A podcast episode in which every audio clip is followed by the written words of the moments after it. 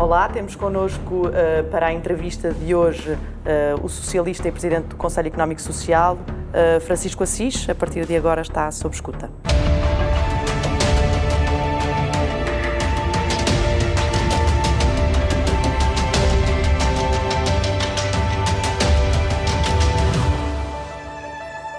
Em julho dizia que o SES devia repensar o seu papel. Uhum. Uh, estou a citá-lo. Já era presidente do SES há um ano, já é, aliás, Sim. presidente do SES há um ano. O que é que é preciso eh, repensar no Conselho Económico e Social? Muito obrigado pela, por esta oportunidade, esta entrevista. Uh, a quem compete promover alterações uh, no âmbito do SES é ao Governo e à Assembleia da República mas entendo que do próprio SES deve sair uma reflexão sobre o papel que o SES deve desempenhar eh, na sociedade portuguesa e na vida eh, cívica do país em geral. O SES foi criado há 30 anos, faz este ano precisamente 30 anos, fez aqui há dias 30 eh, anos. Ele resulta de uma decisão que foi tomada numa, na revisão constitucional de 89 e depois em 91 é criado por iniciativa do Governo, Estive aqui há dias, aliás, a, a ler com interesse o, a ato do debate parlamentar eh, relativo à, à, criação do SES. É o professor Valente de Oliveira, que na altura era ministro do Planeamento, que apresentou o SES na Assembleia da República. Curiosamente, o único partido, o governo apresentou um projeto, o único partido que apresentou também um projeto foi o Partido eh, Comunista, e nessa altura a preocupação, curiosamente havia pontos de convergência entre, entre os dois eh, projetos, havendo também divergências, naturalmente. A preocupação era por um lado, valorizar a componente da concertação social, integrar a concertação social. Tínhamos também a Comissão Nacional do Plano, que tinha sido extinta e que viria a fazer parte do SES, também valorizar essa, essa, essa, essa dimensão. E a ideia era criar um eh, Conselho Económico Social que uh, valorizasse a concertação social, mas também fosse, tivesse uma Assembleia que fosse representativa de vários segmentos da sociedade civil uh, uh, portuguesa. Mas a proposta até... do PCP não, passa, não, passava pela valorização do Conselho Não, a proposta do, do PCP não, não, não, não, não, era uma proposta que, uh, de forma ominosa, desvalorizasse a concertação social, nem de, nem de perto nem de longe, mas valorizava precisamente a outra componente. Aliás, o debate é muito interessante porque, a dada altura, o Narana Coaceró, que era então deputado pelo, pelo, CDS, diz que o mundo é de facto curioso porque, pelas mãos do PCP, regressa à vida política portuguesa um projeto de criação de uma nova Câmara Corporativa, o, que, o que origina uma discussão bastante interessante entre... Aliás, o debate é um debate de alto, de alto, eh, de, de, alto nível, muito bem, eh, com belíssimas intervenções de deputados de todos os, os partidos. O PS tem, aliás, até uma posição crítica em relação àquela proposta do Governo, porque acha que o Governo, ao pretender que uh, o próprio Governo estivesse representado no, no CES, estaria a tentar governamentalizar uh, o Conselho Económico e Social. Mas que cimento é que está a dar a essa revisão que propôs? Essa, o que eu neste momento entendo... E está mais próxima do quê? A, a, minha visão é esta. O SES, uh, há dois tipos de SES. Há um SES em que se valoriza quase estritamente a concertação social, mas é o SES que tem todos os instrumentos, os meios, os recursos para promover essa, essa, essa, essa concertação social, o que não acontece em Portugal. O SES tem muito poucos recursos.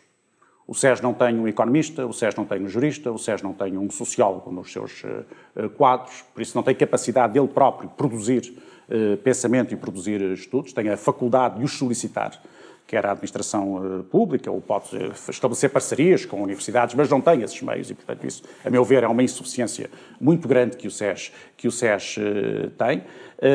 E, portanto, mesmo no apoio à concertação social, tem algumas dificuldades, como é óbvio.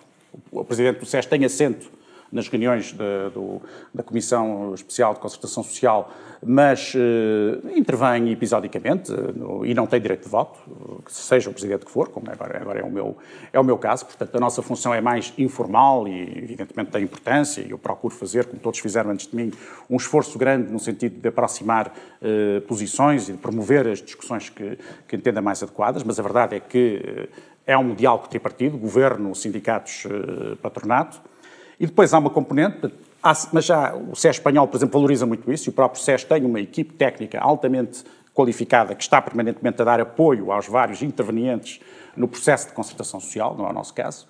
Ou então temos outro modelo, o mais interessante é talvez e mais, uh, e mais uh, inovador, o SES uh, francês, que aliás é o Conselho Económico, Social e Ambiental, introduziram recentemente também essa componente ambiental, em que procuram, de facto, dar voz uh, à sociedade civil uh, francesa e até chegam ao ponto de criar, por exemplo, assembleias uh, participativas nos mais diversos domínios em que as pessoas são escolhidas, não são escolhidas, as pessoas chegam lá por sorteio para serem representativas de forma aleatória da sociedade francesa e vão discutir um tema e vão apresentar propostas que depois são objetos que são naturalmente por quem tem capacidade de decisão. Os SES não têm capacidade de decisão. Eu entendo que em Portugal o SES, eh, por um lado, temos que reforçar os meios para nós próprios darmos mais apoio ao processo de concertação eh, social. Portanto, é preciso reforçar os meios do, do, do SES nesse domínio, mas, por outro lado, julgo que o SES pode ter, de facto, uma maior participação naquilo que eu considero fundamental em Portugal, que é a organização de um espaço público de discussão dos mais diversos temas que se colocam uh, ao nosso país. Desta experiência de um ano, que é uma experiência muito interessante. Eu não estava à espera nada de, de, de, ser presidente do César, uma coisa que nunca me tinha passado pela cabeça. Fiquei muito surpreendido quando fui convidado há pouco mais de um ano. Mas tenho, eh, tenho, tenho, tenho gostado imenso desta, desta função, porque tenho verificado que o SES é um local, com todas as limitações que ainda hoje temos, mas a Assembleia do SES, por exemplo, é um local onde se discutem uh, os mais diversos assuntos com muita profundidade nós não estamos sob os focos é, da, da, da, opinião pública, da comunicação social, o que tem eh, as suas vantagens do ponto de vista da discussão, portanto, é natural que assim seja. Temos a possibilidade de ouvir vozes muito diferentes, que falam em tom muito sereno umas com, com as outras, e eu próprio tenho, por exemplo, as pessoas que escolhi para que, que eu tive a faculdade Fala-nos de escolher. um pouco disso, porque... Uh para já, em que ponto é que está a proposta? Porque isso vai ser, vai, vai ser o quê? Uma proposta que vão É uma proposta que estamos a trabalhar. Nós vamos, vai ver, Quem é que ano, está a trabalhar consigo para ano, Neste momento, a pessoa, é a pessoa que está a trabalhar, a quem eu pedi que fizesse, que coordenasse, que iniciasse esse processo e coordenasse um, um grupo de trabalho e apresentasse depois uma, uma, apresentasse uma proposta que eu submeterei à discussão e depois apresentarei ao Governo e aos diferentes grupos parlamentares, é uh, o professor uh, Miguel Pegares Maduro. Ele faz parte do SES, eu escolhi, o Presidente tem a faculdade de escolher dois vice-presidentes, eh, no caso, eu escolhi o professor Fernando Alexandre, que é um professor de Economia da Universidade do, do, do Minho. Uh, escolhi a professora Sara Falcão Casaca, que é uma professora de Sociologia do ISEG, uma grande especialista em questões de igualdade de género, porque também quis salientar essa dimensão. É, aliás, a primeira vez que o SES tem vice-presidentes mulheres, e tem duas, porque, para além desta, temos também a secretária-geral da, da CGTP, porque num sistema de rotatividade eh, das duas confederações sindicais, calhou agora à CGTP a indicação do vice-presidente, temos até essa circunstância particularmente interessante. De termos duas vice-presidentes e nunca tinha havido nenhuma mas quis valorizar essa questão. E depois há cinco personalidades que são escolhidas e uma delas foi precisamente o Miguel Pagares Maduro e eu pedi-lhe recentemente, na sequência de todo este, isto, o processo de instalação é, é, lento, o processo de instalação do SES é outra coisa, é muito lento, demora meses, porque é preciso, quando um presidente é eleito na Assembleia da República, foi demorado o processo, foi difícil de alcançar uhum. o consenso dos dois terços, não é? Uh, depois a seguir é preciso que todas as uh, instituições que estão representadas uh, indiquem num determinado prazo de tempo os, aqueles que as vão representar, e todo isso é um processo lento, nós só em abril, creio eu, é que tivemos o SES plenamente constituído. É curioso que escolha Miguel Paiás Maduro, que é uma figura que teve uma guerra não, muito, ah, não há muito tempo com o primeiro-ministro António Costa, que tem a ver com a questão do procurador europeu. Aliás, foi muito foi muito dura a troca de acusações. António Costa acusou mesmo de fazer campanha internacional contra Portugal. Uh, é pacífica a escolha desse nome? Depois, quando fala com o Primeiro-Ministro sobre Sim, isso, já lhe perguntou não, o que é que... O Primeiro-Ministro é um homem que tenha, uh, que tenha uma abertura uh, grande, como é evidente, para, em relação a essas, a essas questões. Isso é uma escolha do Presidente do SES. Eh, eu entendi que ele é a pessoa indicada, não me pronuncio sobre essas, essas, essas, essas disputas. Eu afastei-me, como sabe, estava afastado até da vida política Verdade, mas partidária. com certeza que terá ouvido e, portanto, António Costa e, portanto, dizer que ele fez campanha e, portanto, internacional contra Portugal. Foi e, portanto, sim, ouvi, ouvi, isso, ouvi essa, essa questão, entendo isso no campo da disputa, da disputa político-partidária, na qual eu, neste momento, não me envolvo, pela razão simples de ser Presidente do SES. Já estava afastado dela até antes, porque eu saí do Parlamento Europeu e decidi afastar-me um pouco da vida, da vida político-partidária partidária por várias uh, razões. Depois regressei para desempenhar esta função, mas esta, esta própria função me limita na minha capacidade de atuação e de intervenção política, obriga-me a um, um, dever de reserva e de algum distanciamento. E, portanto, sei distinguir aquilo que, de, que decorre estritamente do campo do confronto político-partidário, que eu respeito, Respeito, naturalmente, porque a vida política faz-se deste confronto e faz-se da conflitualidade, não, não se faz de unanimismos e consensos absolutos, mas uma coisa é isso, outra coisa é o SES. E, nesse sentido, eu considero que o professor Paiares Maduro tem eh, qualidades eh, intelectuais, requisitos eh, académicos que o habilitam de forma superior para elaborar um estudo dessa natureza. E, de resto, eh, ele tenho falado inúmeras vezes com ele, ele está neste momento a trabalhar precisamente eh, nisso, até me disse que ia aproveitar as férias para trabalhar um pouco nesse, nesse, nessa, nessa questão e não tenho nenhum motivo para ter qualquer uh, uh, reserva. Essas, essas, essas, disputas muitas vezes são momentâneas e, uh, e, te, e podem de um é, momento já, para o outro desaparecer, não é? Eu... Falar em conflitualidade foi já enquanto Presidente do SES Sim. que acusou a bancada do PS de ter um comportamento altamente negativo quando aprovou Sim. a proposta, uma das propostas liberais uh, do, do PCP. Uh, sentiu o PS aí refém do PCP? Acha que o PS sempre se vai aproximar do PCP nessas questões ou foi um, um não, A questão ali, o que, me, o que me preocupou foi estritamente uma coisa. Eu não pronuncio até sobre a substância da proposta do, tinha a ver, do, por exemplo, com a questão do, do alargamento do período Exatamente, eu não é pronuncio sobre a substância da proposta do PCP. Acho, primeiro, acho perfeitamente legítimo que o PCP apresente essa proposta e acho até Mas coerente. Não é, não é costume que o e PS acho, e acho coerente que o, que o, PCP se bata por isso, porque sempre se bateu, e eu respeito essa posição do, do, do Partido Comunista nesse domínio, como respeito em muitos outros uh, domínios. Uh, o que eu salientei foi o seguinte: é que há um acordo concertação social em vigor. E esse acordo foi assinado pelo Governo. E, portanto, tudo que, eh, do ponto de vista parlamentar, seja aprovado no sentido de eh, pôr em causa compromissos assumidos pelo Governo, eh, evidentemente é negativo no plano da concertação social, porque gera inevitavelmente um ambiente de suspeição. Felizmente não teve consequências.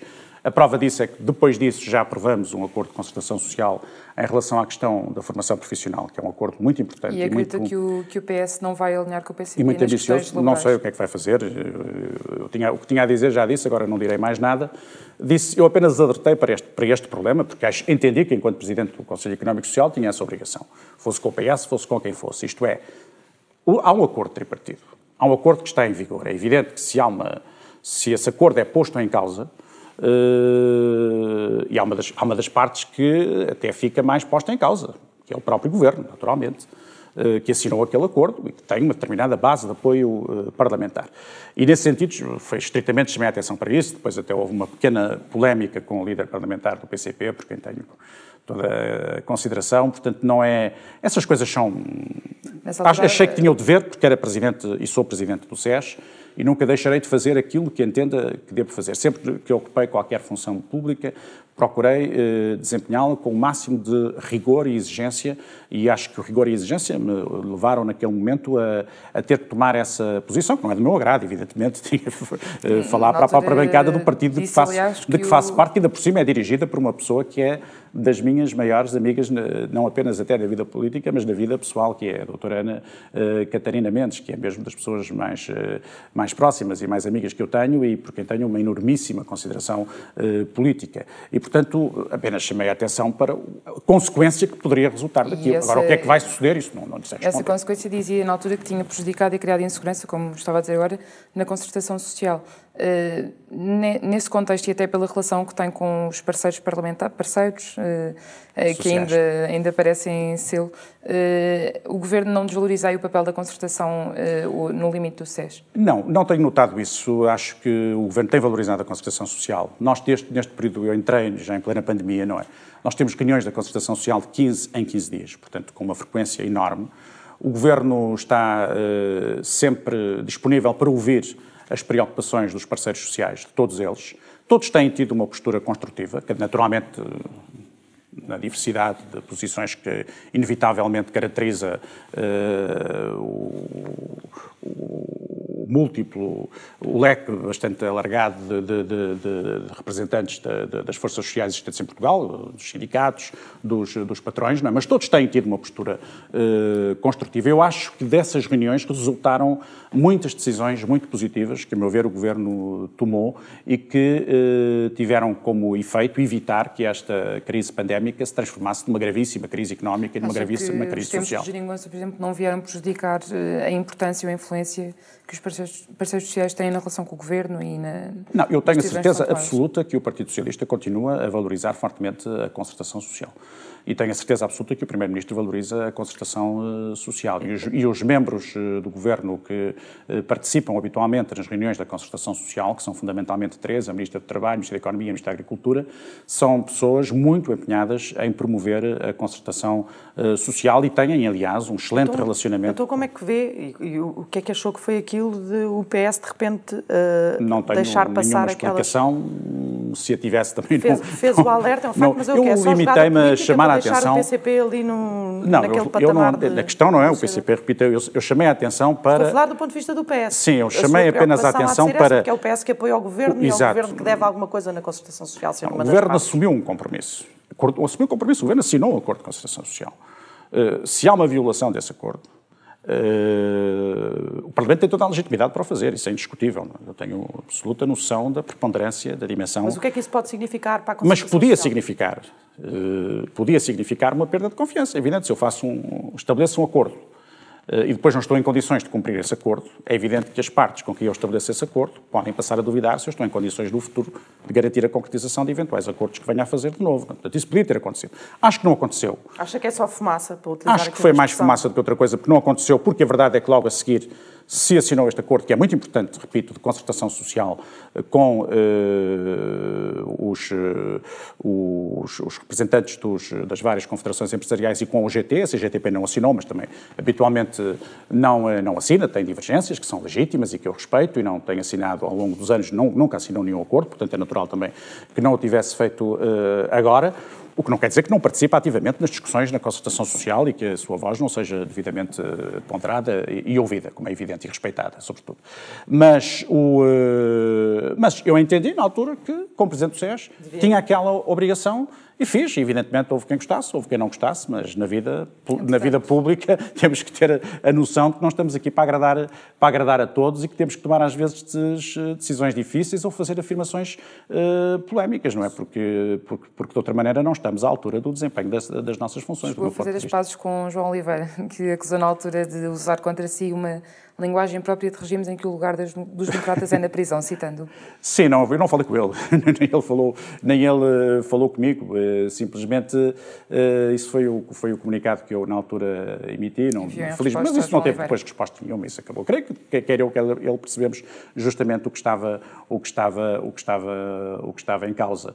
Agora, eu não estou contra, eu aí não, não gostei muito da maneira como o líder parlamentar do PCP se referiu, se, me, se referiu a mim, não enquanto pessoa, mas enquanto presidente, lugar, enquanto presidente enquanto do processo. Enquanto pessoa, eu estou à vontade para aceitar todas as críticas no plano pessoal, isso não nada me incomoda, já ouvi tudo, já fui atacado de todas as maneiras e feitios, como imaginam, não é, ao longo de tantos anos na, na, vida, na vida política, portanto tenho uma carapaça enorme, nada disso me perturba. Agora o SES, eu aí entendi que devia deixar claro que o SES tem um papel e o presidente do SES, que sou eu neste momento, sabe muito bem qual é o papel que desempenha na vida, na vida nacional e em nenhum momento o SES se pretenderia substituir ao Parlamento ou ao, ou ao uh, Governo. Eu fui deputado deputado durante muitos anos, fui líder parlamentar durante uh, muitos anos, portanto tenho perfeita noção de, do, do que cada uma destas instituições, uh, do lugar que cada uma destas instituições ocupa na vida, na vida nacional. Portanto, essa parte não gostei e daí ter reagido. Mas isso passou, isto está ultrapassado, não vejo nenhum problema nisso. A vida política e a vida cívica fazem-se destas, destas discussões que são úteis quando são feitas com frontalidade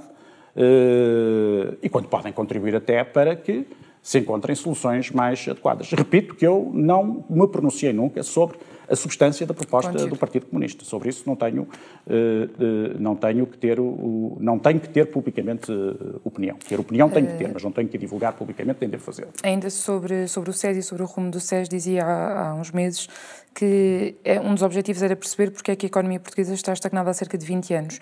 Um, o rumo do governo tem permitido, vai permitir contrariar, esse, contrariar essa situação ou, pelo contrário, perpetua essa estagnação? Eu tenho tido a preocupação de me eh, afastar da discussão uh, político-partidária. E se entrasse agora nessa avaliação, estaria inevitavelmente a fazer, a fazer isso. Portanto, falarei mais, não, não, não, falarei sobre se acho que este governo em concreto, até porque há 20 anos já tivemos vários governos. Tivemos governos de, de direita, governos de esquerda, a, mais à esquerda, menos à esquerda. Tivemos António Costa, tivemos Sócrates, tivemos Pedro Passos Coelho, tivemos Durão Barroso, tivemos Santana Lopes, tivemos, uh, tivemos muitos primeiros ministros. Portanto, uh, tivemos vários governos. Uh, e há um problema sério, de facto, que é este. E que todos temos consciência dele. Não há ninguém no país que não tenha, não há nenhum responsável político que não tenha. De facto, a nossa economia, ao longo, nos últimos 20 anos, praticamente estagnou.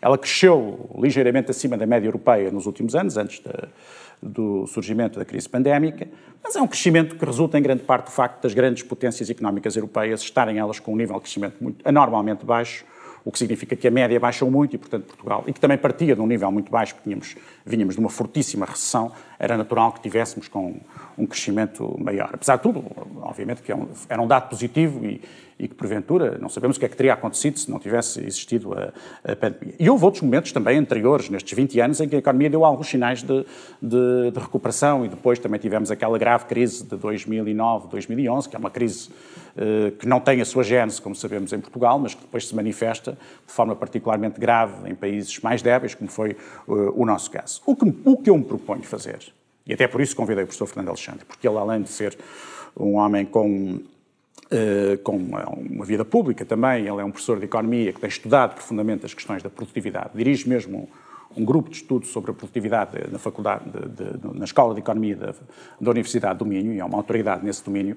O que eu me propus foi dizer, nós temos que pensar esta questão da produtividade, porque, a meu ver, essa é uma questão-chave para o desenvolvimento do país nas suas, eh, sob todos os pontos de vista. É a questão-chave, em primeiro lugar, para o crescimento da economia, é a questão-chave para a manutenção do Estado Social, eu entendo que há um vastíssimo consenso no país sobre a necessidade de termos um Estado Social forte.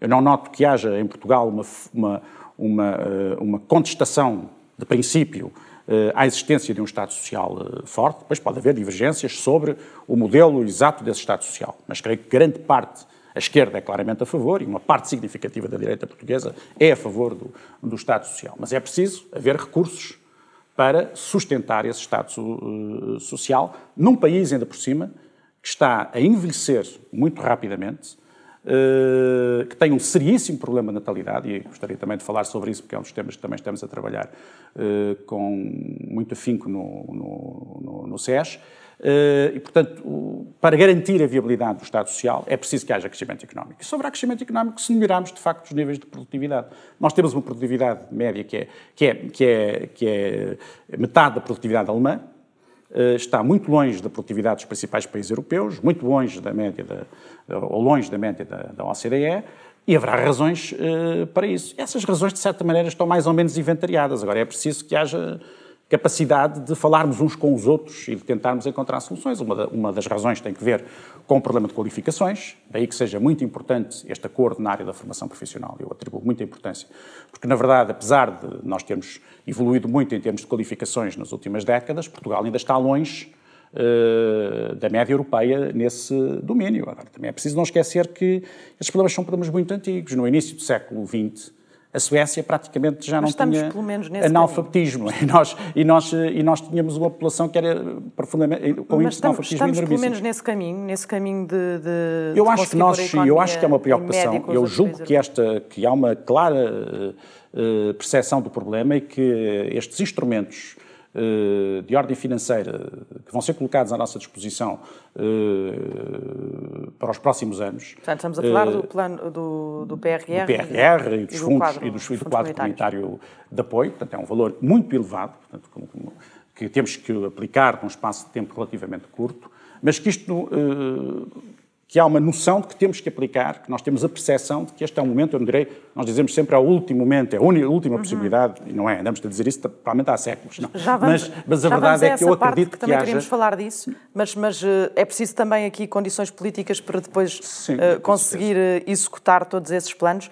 E, e, no início deste ano ouvia-me ouvia numa entrevista ao público que é a Renascença uh, falar na possibilidade, apostava até, numa crise política em outubro deste ano. Continua a pensar assim? Não, eu na altura ter-me exprimi, certamente exprimi-me mal, porque isso deu origem à ideia de que eu defendia uma crise política no, não, estava no, a no, analisar, no final do ano, estava a analisar assim, e, na verdade, não me compete a mim fazer esse tipo de análise e muito menos dizer o que é que penso que pode ou deve Não me diga que se arrependeu. Uh, uh, acontecer. Não, não me arrependi.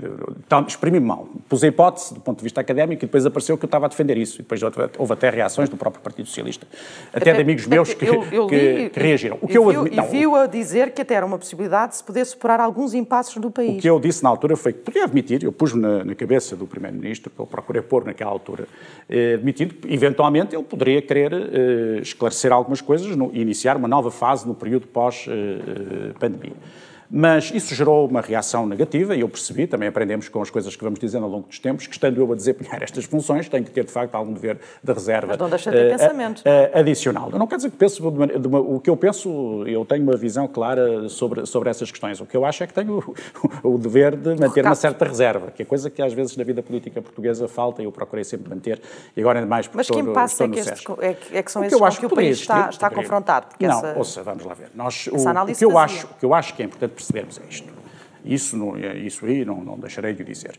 Nós só poderemos uh, utilizar bem estes fundos e só poderemos uh, promover, uh, colocá-los ao serviço de uma estratégia séria e sólida que, de facto, altere aspectos importantes do nosso aparelho produtivo, qualifique os portugueses, as várias gerações de portugueses, não só são os mais novos, porque ainda há muita gente que está no mercado de trabalho e tem condições para lá continuar e deve continuar e tem que se uh, requalificar que modernize a administração uh, pública e fortaleça a administração pública se existirem alguns consensos uh, no Parlamento.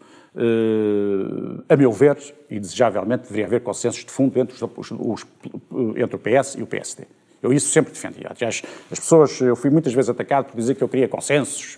Eu sou um defensor de que a democracia vive do conflito e que as sociedades evoluem pelo conflito e que o conflito é inerente à história e é, e é elemento de transformação na história.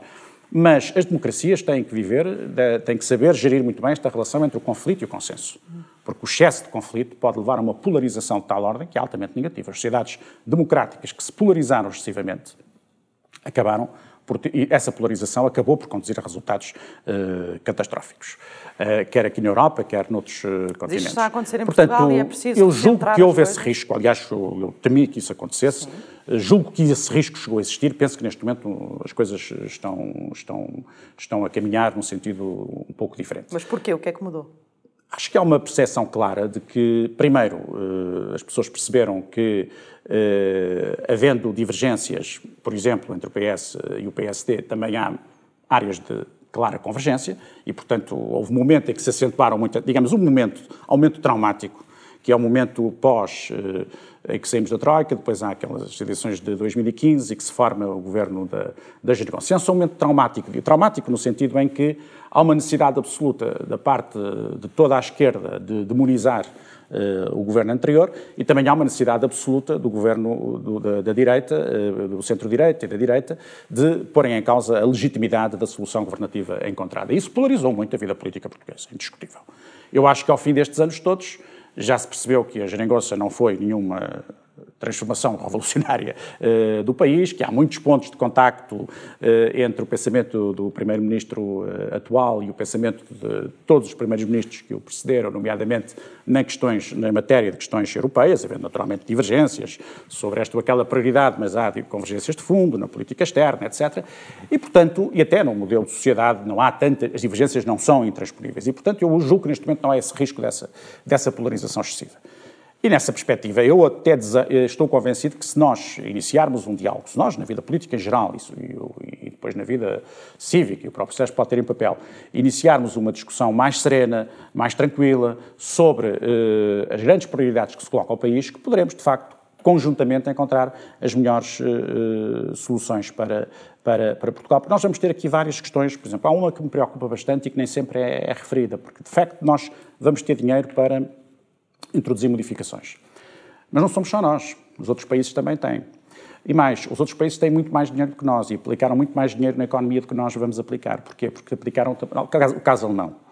A Alemanha, eh, imagina, eu não gosto deste, deste termo eh, bazuca. não me parece que tenha sido uma, uma grande ideia o termo em si, porque não... Bem, já foi variando, não é? Vitamina, sim, trampolim... Seja lá o que for, mas este, este plano, falando assim, este plano de recuperação, eh, este plano de recuperação tenho, há, há o plano de recuperação europeu, mas há vários países que têm planos de recuperação internos. A Alemanha, logo a seguir ao início da pandemia, disponibilizou 750, o governo alemão 750 mil milhões de euros para a sua própria economia.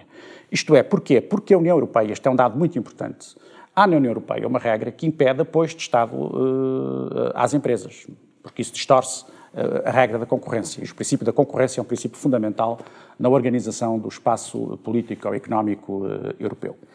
Ora, há aqui um momento, que ainda, está, que ainda existe, houve um momento em que essa, eh, essa hum, proibição foi suspensa precisamente porque se temia que a crise tivesse efeitos devastadores nas estruturas económicas. E há países, que é o caso da que Alemanha, aproveitaram que aproveitaram claramente, aproveitaram claramente uh, essa possibilidade que se abriu essa suspensão dessa proibição para apoiarem a sua economia, para apoiarem grandes empresas e para acelerarem um processo então de o risco modernização de um produtiva. ainda maior do que já Sim, nós corremos, eu acho que nós corremos esse risco, exatamente. Por isso é, eu acho que por isso é que foi importante e eu acho que isso também contribuiu fortemente para que os próprios, para a própria Alemanha não oferecesse a resistência que noutros momentos ofereceu à ideia de um grande plano de recuperação eh, europeu, até com características distintas e inovadoras a nível de financiamento, precisamente porque houve, porque, porque houve a noção de que se poderia estar aqui a acentuar o fosso entre os países mais ricos e os países menos ricos do espaço uh, europeu. Portanto, esse é, um, é, qualquer, é alguma coisa que nós temos também que ter uh, em atenção. Claro que quando a economia alemã cresce e se desenvolve e aumenta a sua competitividade no espaço de, de, uh, global, isso também ajuda as outras economias e ajuda a economia uh, portuguesa, porque há também aqui o efeito de uh, arrastamento, porque há muitas empresas portuguesas que também exportam para, para, para a Alemanha e também participam na cadeia de produção dos produtos que depois a Alemanha exporta para o resto do mundo. Portanto, isso não, as coisas não são absolutamente lineares, mas não há dúvida que há aqui um risco e, portanto, nós temos que ter aqui um cuidado especial, que é o de gastarmos muito bem este dinheiro Uh, temos pouco tempo, temos uma pressão enorme desse ponto de vista, uh, temos que gastar muito bem este dinheiro e este dinheiro deve servir fundamentalmente para quê? Acho que os objetivos fundamentais estão delineados e são consensuais. Depois, primeiro. Mas eh, deixe-me só interromper. Sendo os objetivos consensuais, e como dizia há pouco, uh, e tem dito sempre que acredita em entendimentos uh, ao centro, entendimentos mais vastos no, no, no, sistema português, neste caso, e temos aqui esta circunstância de termos este dinheiro para, para gastar. Uh, a verdade é que o, PS de António Costa, neste caso, e o PSD de Rui Rio, têm falhado vários entendimentos de fundo. O PS tem acusado o PSD de não ter ideias para o PRR, de não conhecer as ideias do PSD para o PRR. Pois. Como é que se vão fazer, afinal? É, há hipótese de haver entendimentos Ouça, eu PS, PSD, acompanho isso. Uh, eu já tive um gosto enorme pela disputa político-partidária e pelo debate político-partidário. Confesso que hoje uh, isto não é nenhum discurso antipartidos, que não alinho nisso, nenhum discurso antipolítico. Eu sou uh, um é um defensor da, sou um político e um estudioso da, da, da, da, política e alguém que considera que a política em si mesmo, e sobretudo a democracia, é uma das grandes características, uma das grandes heranças uh, da Grécia, depois de toda da melhor tradição iluminista ocidental, e uma, uma referência absoluta do melhor, é a melhor parte, uma das melhores partes do mundo uh, ocidental. E, portanto, jamais farei qualquer declaração antipartidária ou antipolítica. Mas nesta fase da minha vida, confesso que não tenho muito interesse por esse tipo de, de discussões e até nem sigo com particular uh, atenção esse tipo de disputa uh, que é própria das democracias. Mas é a verdade é que mostra uma prática Agora, que, eu acho não, não que eu acredito que se ponha em não, veja, prática houve, essa teoria, não é? Já houve, mas, mas, depois se formos ver, é o que eu ia dizer a seguir, se formos ver, ainda agora se fez a aprovação de uma lei de, uma, na área da defesa, é? uma lei altamente polémica, que suscitou uma enorme oposição de altíssimas figuras do, do, do, do mundo das Forças Armadas e de figuras respeitáveis, à cabeça das quais até está talvez aquela que será talvez hoje a figura viva mais consensual na sociedade portuguesa, que é o general Ramalhianes. E apesar disso, o PS e o PSD entenderam-se e fizeram uma, uma, uma, uma, uma reforma, não é? Fizeram essa reforma. Portanto, eu não vejo nenhuma razão para que eh, a reforma, desde, de, que, que, do meu ponto de vista, agora aceitando pronunciar-me sobre, sobre isso, vai no, no, no, bom sentido do meu ponto de vista. Portanto, é, é possível e tem havido essa, essa possibilidade. Eu julgo que cada vez mais, com o tempo, essas possibilidades vão existir. Agora, como é que depois se vai fazer a aprovação dos orçamentos na Assembleia da República? Essa é outra questão. Isso é outra questão e, sobre essa eu não tenho neste momento que me uh, pronunciar. Houve fases em que eu me pronunciei, estava na vida partidária, era, de, era militante do Partido Socialista ativamente, embora não desempenhasse, era deputado europeu, portanto tinha uma vida política ativa. Uh, a partir do momento em que, aceitei presidir ao, Comitê, ao Conselho Económico e Social, uh, evidentemente que também assumi o compromisso de não andar agora aí a pronunciar sobre essas questões que acompanho, como lhe digo, Há muita coisa que é à superfície, parece tudo muito devastador, e, uh, mas depois, se for olharmos eh, com mais profundidade, perceberemos que as coisas não são assim tão, tão negativas, tão trágicas como fundo, parecem ser. No fundo, continua a haver uma base de entendimentos para questões de fundo maiores até com o PSD com a esquerda? Não, mas coisas com certeza que há, noutras não, com certeza que há. Essa é a vantagem, digamos assim, de um partido, de, de um grande partido de centro-esquerda, e esse foi o elemento novo que, que, o, que de facto, a Geringonça, como sabe, ou, que é outra palavra que também não, não gosto muito, mas que a solução política que foi encontrada, uh, não vou pronunciar agora também sobre o balanço histórico da mesma, isso será feito na altura e haverá sempre posições diferentes, mas há aqui um elemento que não posso deixar de, de relevar, é que, de facto, uh, trouxe o Partido Comunista e o Bloco de Esquerda para o campo de uma certa ação uh, reformista, não é? O, no caso do Bloco de Esquerda, sempre entendi que era um partido embora uh, tenha sido formado na, na, sua gente, se tivesse também uma componente revolucionária, tinha lá dentro umas correntes de opinião, de opinião claramente reformistas. Eu recordo que ainda há pouco tempo a líder do Bloco, a Catarina Martins, dizia que o projeto do Bloco, o programa eleitoral do Bloco, julgo que nas últimas eleições legislativas até se podia considerar um programa social-democrata, não é? O que deu origem a uma grande polémica. E que eu acho que sim. Mas, eu, foi, foi demasiado uh, fatalista a sua previsão na altura face à preocupação foi uma preocupação. Foi... foi uma análise errada que fez? Não, não foi uma análise errada. Foi uma análise que uh, resultou de vários uh, fatores que eu na altura tornei Mas que não se públicos. verificou, é isso? Uh, eu nunca disse que se ia verificar. Eu nunca disse que se ia... Primeiro, nunca disse que ela que era uma solução que não tivesse... que iria... Que, iria, que, que, que não pudesse perpetuar-se por alguns anos nunca disse isso. Segundo, nunca disse que daí poderia uh, resultar um mal absoluto para o país, nunca disse isso. Por não sempre foi contra, por várias razões que na altura exprimi, não quero estar agora a repeti-las. Mas estou agora a referir é que de tudo, em todas as coisas, em tudo na vida política, em tudo na vida, há aspectos positivos e negativos. E depois das coisas ocorrerem, eu até procuro salientar mais o que é positivo e menos o que é negativo. É? é, é a minha maneira de, de encarar a, a, vida política, porque de outra maneira seria muito difícil. É? Nós, nós temos uma perspectiva uh, otimista em relação ao futuro. Eu, eu, eu sou um otimista também em relação, e em relação uh, ao futuro. Eu até, com a, com, a, idade fui tornando mais otimista do que uh, em, em, relação a um otimismo. Fui cultivando o maior otimismo antropológico que também se reflete num certo otimismo de ordem política. E, portanto, estava apenas a referir que, na verdade, esses dois partidos entram numa, numa ação mais reformista. Veja o caso do Partido Comunista, que, na verdade, passou a ter aqui um papel que foi dizer vamos, pelas, em vez de assumirmos uma posição de crítica radical, absoluta, de votarmos contra tudo, contra os, os, os, os orçamentos todos, vamos ter aqui o um papel no sentido de uh, garantir que há algum, algumas uh, pequenas, pequenas, daquilo que na ótica deles, respeitavelmente, não é, são pequenas conquistas. Isso, de facto, aconteceu. Portanto, eu acho que agora temos que entrar numa fase distinta da vida nacional, se fosse possível, é desejável, em que nós vivêssemos tudo com menos uh, acrimónia, uh, com menos sectarismo. Uh, as sociedades estão. Não é só Portugal, atenção. Uh, o sectarismo instalou-se muito na, nas sociedades ocidentais. Há momentos em que isso acontece. Eu creio que a própria. Eu tenho a, a, esperança de que a experiência traumática que vivemos estes dois anos, não é? Da, da, da, da pandemia, tem alterado bastante uh, a forma como nós nos eh, relacionamos uns com os outros, nomeadamente do ponto de vista uh, uh, político. Isto é, que tenha contribuído para acabar com sectarismos, com posições absolutamente dogmáticas. para lhe perguntarmos sobre o, a pessoa que o país conhece como um otimista irritante, António Costa. Tem dito que está a preparar uma geração para lhe suceder no, no PS.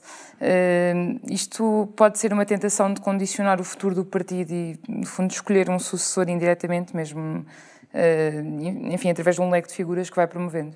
Não, eu, eu nunca vi, eu nunca ouvi o Dr. António Costa dizer que está a preparar, ele, ele está, lançou de facto novas figuras uh, na vida política nacional e que estão, maior parte delas ou estão no governo, ou estão no Parlamento, ou estão no partido, não é? Desempenhar funções de altíssimo relevo. Mas eh, a palavra sucessão, eh, ou melhor, a palavra preparar, o conceito de preparar a sucessão é um conceito inaplicável num partido democrático, não é? Isso é evidente, não é? Nós não estamos numa lógica dinástica ou monárquica. Não, mas não é assim, nem, nem, nunca, nem nunca foi assim em lado nenhum. E quando é assim dá mau resultado. Quer dizer, quando é assim dá mau resultado. Uma pessoa que chega à liderança de um partido, porque o líder que o antecedeu, o indicou ou quase o impôs, isso dá sempre um mau resultado. E eu conheço suficientemente bem o Dr. António Costa para saber que ele tem exatamente a mesma posição que eu tenho em relação a esse, a esse uh, assunto. Não há aqui nenhum processo de sucessão. Haverá um processo Mas de eleição. figuras não condiciona de alguma maneira Como? essa escolha futura?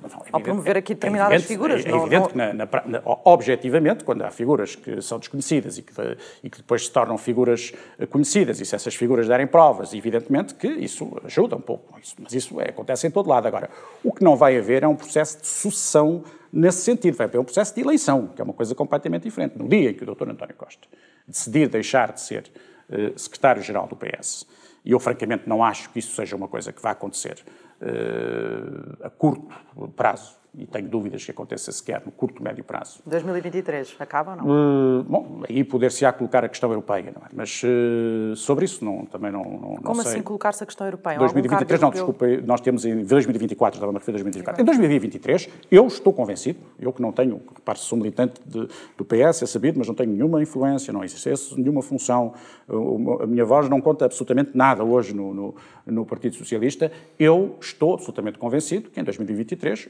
o PS vai apresentar uh, como uh, seu líder, não direi candidato a primeiro-ministro, porque essa figura agora desapareceu um bocado com esta história do que aconteceu em 2015, não é? Mas como aquele que será o primeiro-ministro que o PS indicará se ganhar as eleições, o Dr. António Costa. Sobre isso não tenho grandes dúvidas, quer dizer, eu acho que ninguém, ninguém no país tem grandes dúvidas uh, sobre isso. Já estou, como, como, como o próprio António Costa dizia aqui há uns tempos atrás, em relação ao professor Marcelo Rebelo de Sousa, é? em relação aos resultados uh, eleitorais. Eu não, estou eu não estou aqui a pronunciar sobre os resultados que depois depois vão uh, ocorrer, embora também tenha a minha perspectiva, mas não posso divulgá-la. Mas acho que, mas é acho que ele vai ser o candidato do, do, do, do, uh, do, do PS e, portanto, acho que depois não sei o que é que vai acontecer. Em 2024 especula-se que poderá vir a desempenhar alguma função europeia ou a ser convidado para isso. Acho que, que a possibilidade de vir a ser convidado é elevadíssima, isso, isso acho, porque conheço bem a Europa, estive lá há muitos anos, uh, estive nos últimos, na última legislatura e, portanto, acho que é elevadíssima essa, essa possibilidade. Ele depois terá que fazer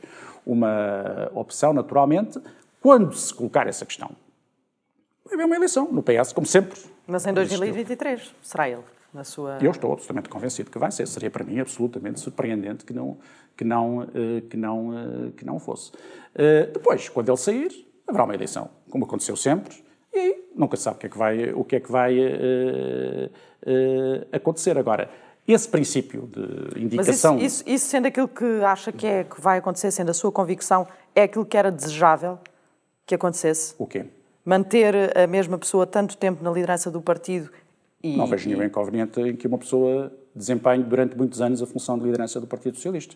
Não vejo nenhum inconveniente uh, nisso. Eu considero que a experiência, não sendo um valor absoluto, é um valor importante mas, na vida política, sobretudo em momentos de. Deixe-me de... então introduzir aqui uma questão. O último, o último congresso foi há três anos. Uhum. Numa verificação, num simples trabalho de análise sobre aquilo que se falava há três anos e aquilo de que se fala hoje em dia, um, olhamos para as figuras de destaque no Partido Socialista, são Sim. exatamente as mesmas.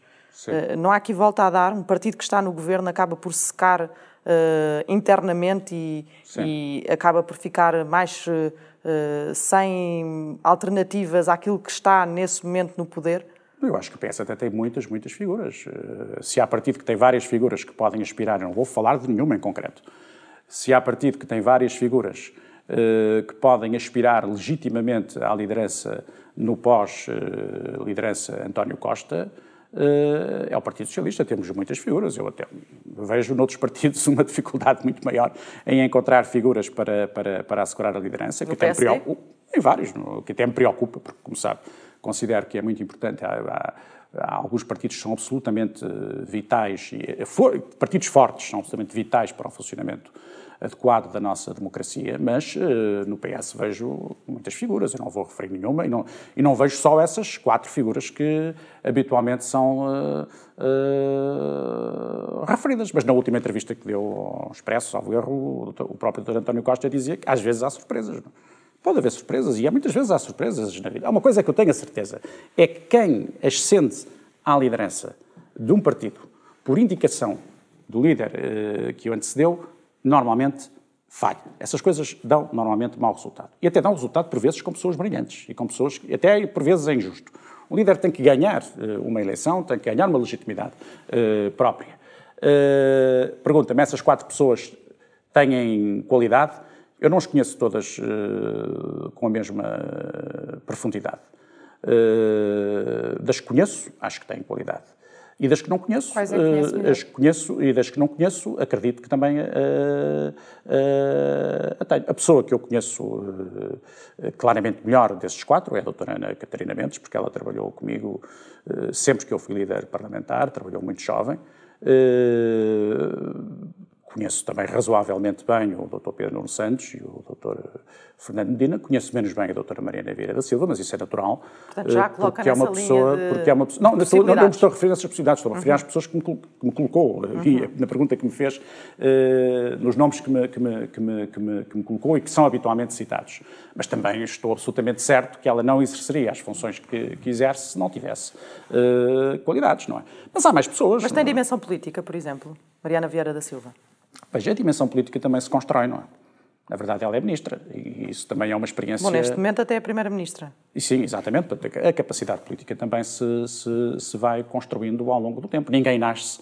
Uh, ensinado. Ensinado e ninguém nasce político. É certo que há pessoas que nascem com mais uh, propensão para determinadas atividades. Mas, por exemplo, há dois anos, numa entrevista até ao Observador, disse que não conhecia pensamento político a Fernando Medina. Sim, eu, já, já, conhe eu já conheceu, disse, entretanto? O que, o que eu lhe disse foi uma entrevista, também estava, uh, o que eu lhe disse foi outra coisa. Foi outra coisa não, também aí foi, o, a minha preocupação era esta, que era mais evidente e mais vincado o pensamento político do Pedro Nuno Santos, do que o pensamento do Fernando Medina. Era isso que eu pretendia dizer. Isso depois, a maneira também como foi uh, colocada uh, como, como a, porventura a resposta, não, não, não, a responsabilidade terá sido minha, levava-me a pensar que eu achava que o Fernando Medina não tinha pensamento político, o que é evidentemente absurdo.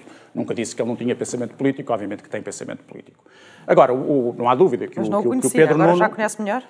No, no, nos, últimos, nos últimos eh, dois anos, julgo que essa entrevista foi há dois anos, uh, já conheço, naturalmente conheço melhor, até porque ele vai à televisão, a miúdo, tenho oportunidade de vez em quando, não, não ouço sempre, mas ouço de estar numa disputa política autárquica, naturalmente que conheço melhor o pensamento dessas, eh, dessas, dessas pessoas. Agora, o que eu quis na altura dizer, e repito, é que o Pedro Nuno tem de facto uma, um pensamento político muito claro, concorde-se ou não se concorde.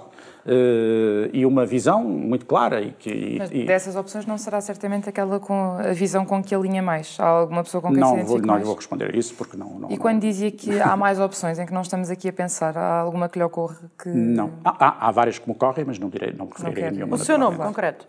Não, não estava a pensar em mim. Mas não se põe neste leque de, de, possíveis. Eu nunca me pus em leque nenhum de possíveis candidatos, fosse o que fosse, porque isto pode parecer até uma coisa, mas eu não tenho a menor ambição política nesse sentido. Não tenho.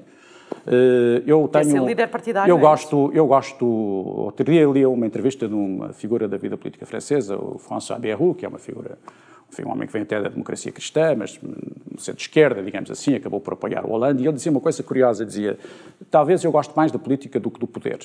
Eh, e provavelmente é o meu caso. Eu, não, eu nunca gostei muito do, do, do, do, exercício do poder, não, não é uma coisa que me fascina. Não, não, eu fui presidente da Câmara muito cedo, não, o exercício do poder não é uma coisa que me, que me suscita um, um fascínio particular. A política, sim, a discussão, o debate, eh, as ideias e a, e a capacidade de realização da, da, das ideias, naturalmente, nesse, nesse, nesse, nesse, nesse sentido. E tenho mais preocupação com o exercício da autoridade propriamente do que com o exercício do, do poder. Uma certa autoridade que resulta de ter posições, de ter uma certa coerência, de ter uma certa coragem, de ter a coragem às vezes de ficar sozinho, e sem me estar agora aqui a autoelogiar, acho que já demonstrei que sou capaz de fazer isso e, portanto, para mim isso é muito mais importante. É muito mais importante que as pessoas uh, possam confiar em mim, mesmo quando discordam.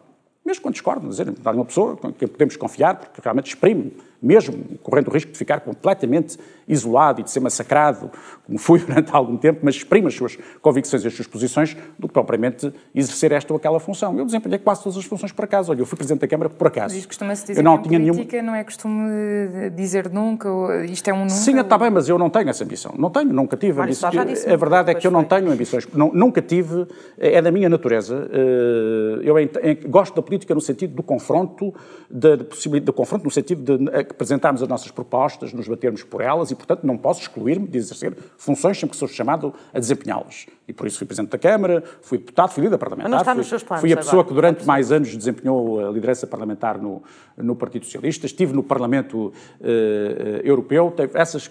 Mas tudo isto ocorreu um pouco por acaso, nunca, nunca preparei, nunca tive... Obviamente que não estou a pensar em mim não, não, em relação a essa questão, mas há nomes, então, há, há vários nomes de várias gerações no, no, no Partido Socialista, como o próprio António Costa disse nessa entrevista ao, ao Expresso. Portanto, não, mas, mas vamos lá ver uma coisa. Isso é um jogo, isso é estar a entrar numa polémica, a meu ver, até já terei um bocadinho longe demais, porque isso não é uma questão que se coloca neste é momento. Quando se coloca, é, é disparatado até, de certa maneira. Nós temos um Primeiro-Ministro uh, em funções. Como, e que vai continuar, digo, vai continuar e vai ser candidato. Uh, portanto, estar a discutir isso numa altura destas, ainda por cima, quando temos no país já não tanto a questão mais uh, aguda da crise pandémica, que espero que tenha ficado para trás. Mas temos agora este enorme desafio que é o do aproveitamento dos, uh, dos fundos europeus. Estarmos a discutir aqui que vai ser o A, o B, o C, o D, é um pouco. significa até um certo desrespeito por aquilo que devem ser as prioridades nacionais e pelo que são as preocupações mais genuínas dos portugueses, independentemente do, dos pontos de vista que cultivem em relação aos mais diferentes assuntos. Temos mesmo de terminar. Faz favor. Uh, este fim de semana há Congresso do PS, vai ao Congresso, foi convidado? Eu fui convidado enquanto Presidente do, do SES para ir à sessão de encerramento eh, do Congresso. Tenho uma, alguma dificuldade, por uma questão de estritamente pessoal, eh, em estar no Algarve nesse, nesse dia. Vou tentar remover essa dificuldade. Gostaria muito de estar. Se não estiver presente, já comuniquei ao secretário-geral junto ao Dr. José Luís Carneiro, uh, que se não estiver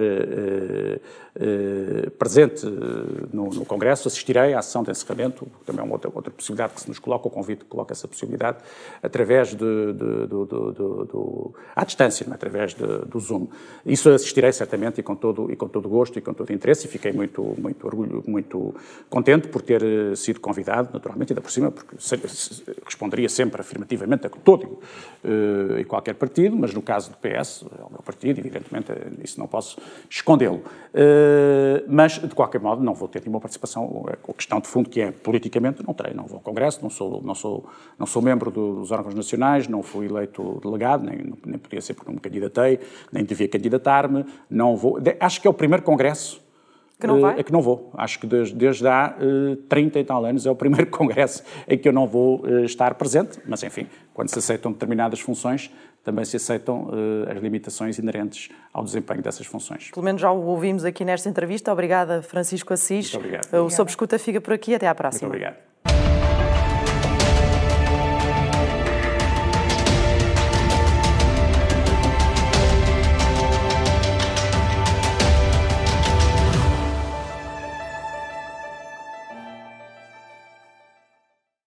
Obrigada por ter ouvido este podcast. Se gostou, pode subscrevê-lo, pode partilhá-lo e também pode ouvir a Rádio Observador online em 98.7 em Lisboa e em 98.4 no Porto.